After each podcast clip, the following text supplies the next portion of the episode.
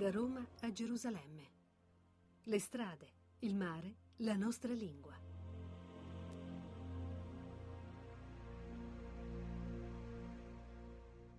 Un saluto da Sergio Valsania e da Rosario Tronnolone. Siamo all'abbazia di Fossanova che abbiamo raggiunto venendo da Sezze camminando per 18 chilometri e quindi totalizzando 115 km di percorrenza totale dalla partenza da San Pietro a Roma. Io 100 km in realtà perché ero in debito di 15 km ieri visto che appunto avevo quel mio problema alla caviglia e mi ero fermato all'abbazia di Valvisciola, però oggi comunque 100 tondi 100 tondi. E dobbiamo dire è stata una una tappa abbastanza interessante perché abbiamo avuto prima il sentiero difficile da trovare.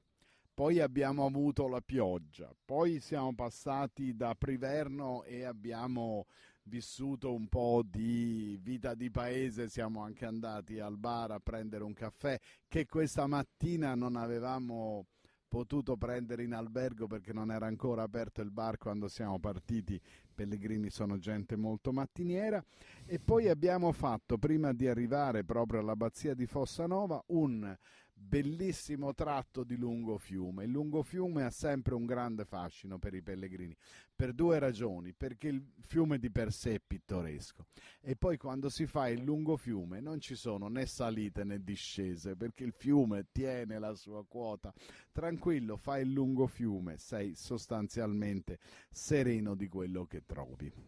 Io non ho fatto questo lungo fiume proprio per la questione appunto del, della mia caviglia, per prudenza, visto che stava piovendo, invece che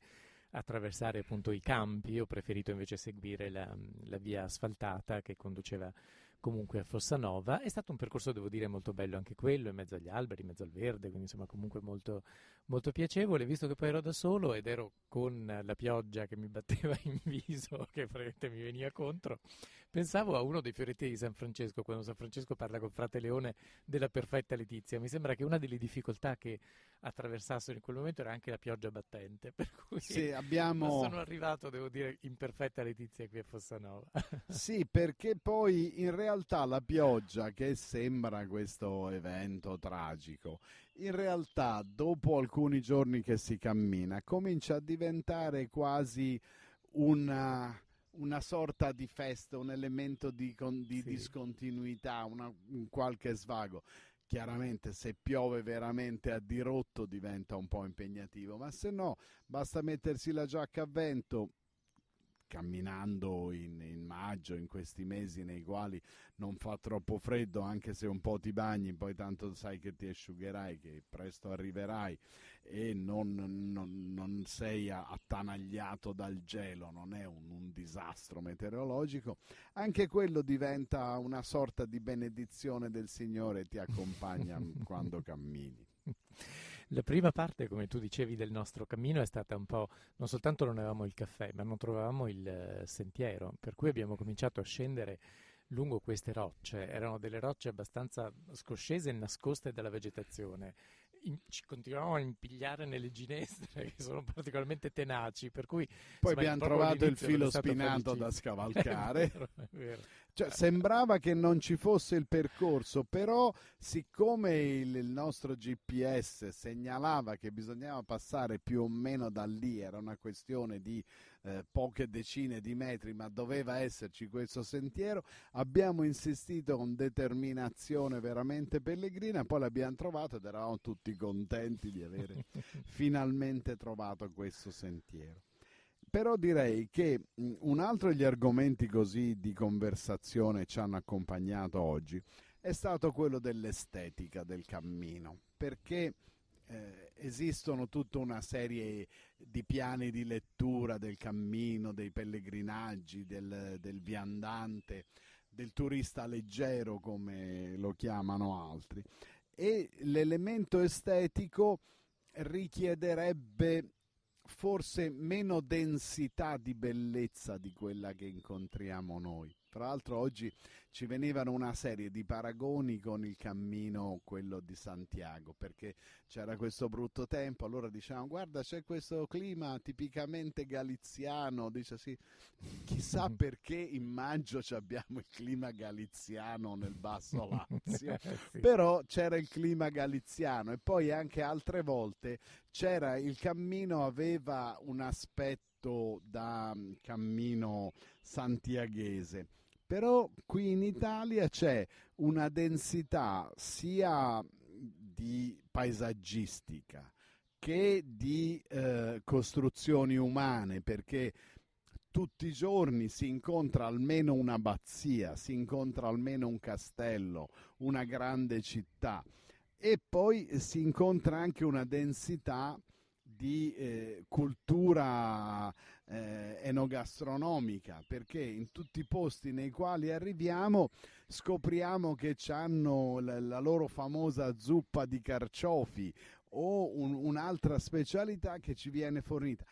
Questa densità a volte sembra quasi eccessiva per il pellegrino che non, non, fa in tempo ad assorbirla perché il pellegrino cerca poi questo abbandono al suo passo, abbandono all'andare. È una, veramente una sorprendente varietà, sia quella naturale, quella che incontriamo appunto nel nostro cammino, perché non c'è stato finora un giorno che somigliasse a quello precedente. Ogni volta abbiamo sempre incontrato una paesaggistica completamente, completamente, differente. Poi devo dire che il conforto del pasto è non soltanto un momento appunto comunitario in cui ci si ritrova, si parla anche delle difficoltà che si sono incontrate durante il cammino, ed è anche una gratificazione di cui ovviamente si ha bisogno dopo aver consumato tante energie e tanti zuccheri. Per cui il, appunto, la, la, possibilità di mangiare poi veramente benissimo, in atmosfere sempre molto accoglienti, devo dire, perché siamo stati anche molto fortunati nella scelta dei, appunto, dei luoghi dove ci siamo fermati a mangiare, è veramente un grande conforto per, per tutti quanti noi. E oggi, fra l'altro, il conforto è stato maggiore perché oggi noi abbiamo camminato partecipando anche alla quarta giornata dei cammini francigeni, nel senso che noi abbiamo fatto il nostro pezzo di cammino verso Gerusalemme, ci siamo avvicinati di una ventina di chilometri a Gerusalemme nel nostro andare che sarà lungo e che comporterà altre settimane di viaggio, però sapevamo che in giro per tutta Italia c'erano come, come tante formichine al lavoro tantissimi altri pellegrini che stavano percorrendo dei tratti del, della via francigena intesa poi nel, nel, senso più lato, cioè quella del nord, quella del sud, una serie di eh, ramificazioni della via francigena che sono da tutte le parti e, e che questa quarta giornata dei, dei cammini francigeni è il, il, segno della vitalità poi dei, dei, camminatori, dei viandanti italiani che eh, tentano di far vivere questa esperienza del cammino che secondo me però ha quasi una sorta di difficoltà nel fatto che l'Italia sia troppo bella, perché il pellegrino che attraversa l'Italia si sente sempre come trattenuto a fermarsi, a visitare, a vedere, a provare, a degustare e quindi non ha quella libertà dell'andare, per esempio, che c'è nella meseta spagnola dove non c'è niente, per cui l'unica cosa si può fare è andare finché non si arriva in quel paesino infinitesimale, in una sorta di eh, deserto del, de, del, dello sguardo, perché poi in realtà sono campi di grano, però sono campi di grano all'infinito, per cui tu attraversi i campi di grano, poi arrivi in un paesino, ti fermi e hai vissuto un'esperienza di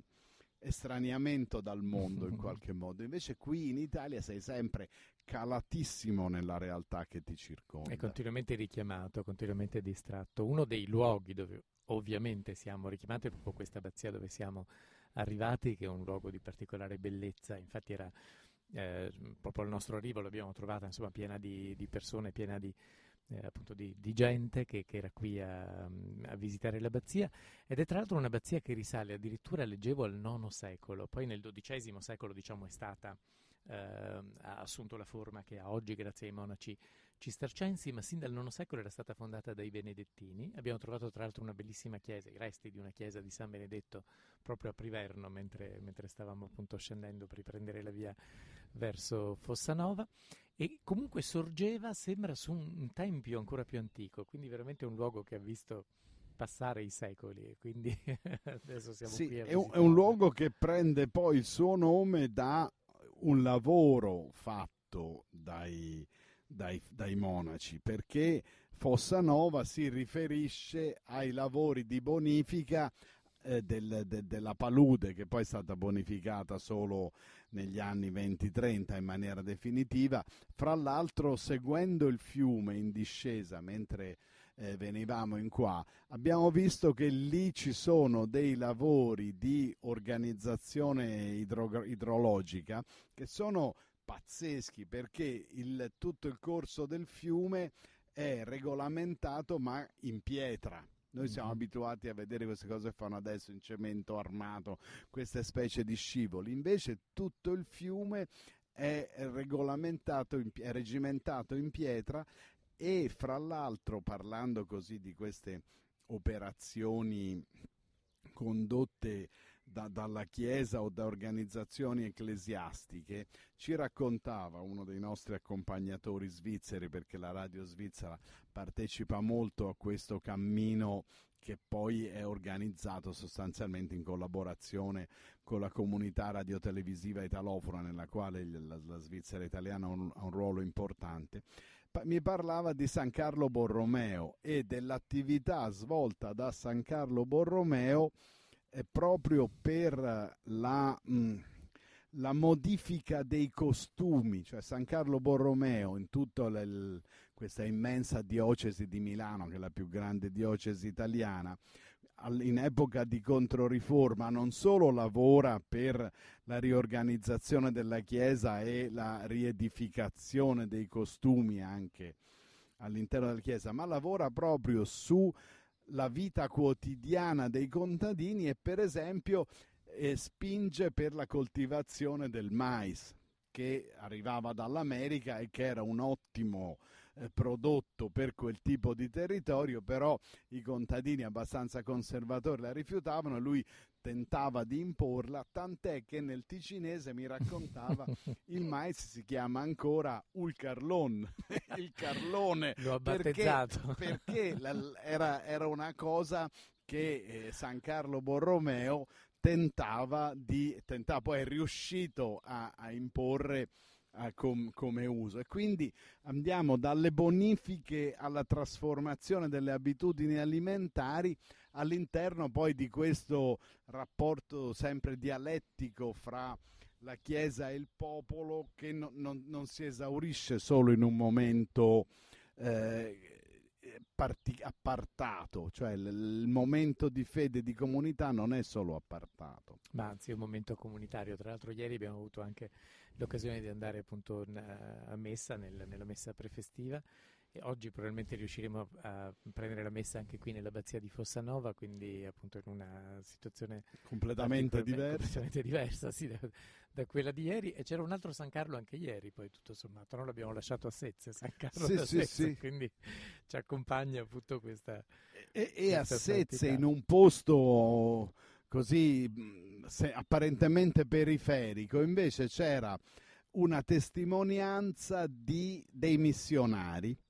che collegavano Sezze, l'esperienza di questa parrocchia della periferia di Sezze, noi eravamo un po' fuori Sezze, con La l'Africa, con la Costa d'Avorio, con le, le esperienze di queste persone che poi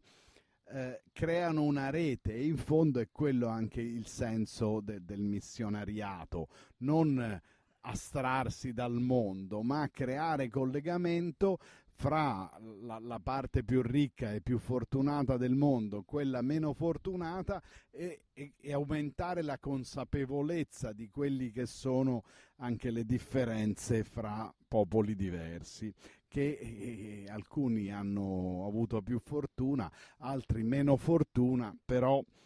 eh, la consapevolezza di essere fortunati è importante. Domani noi arriveremo, speriamo, da,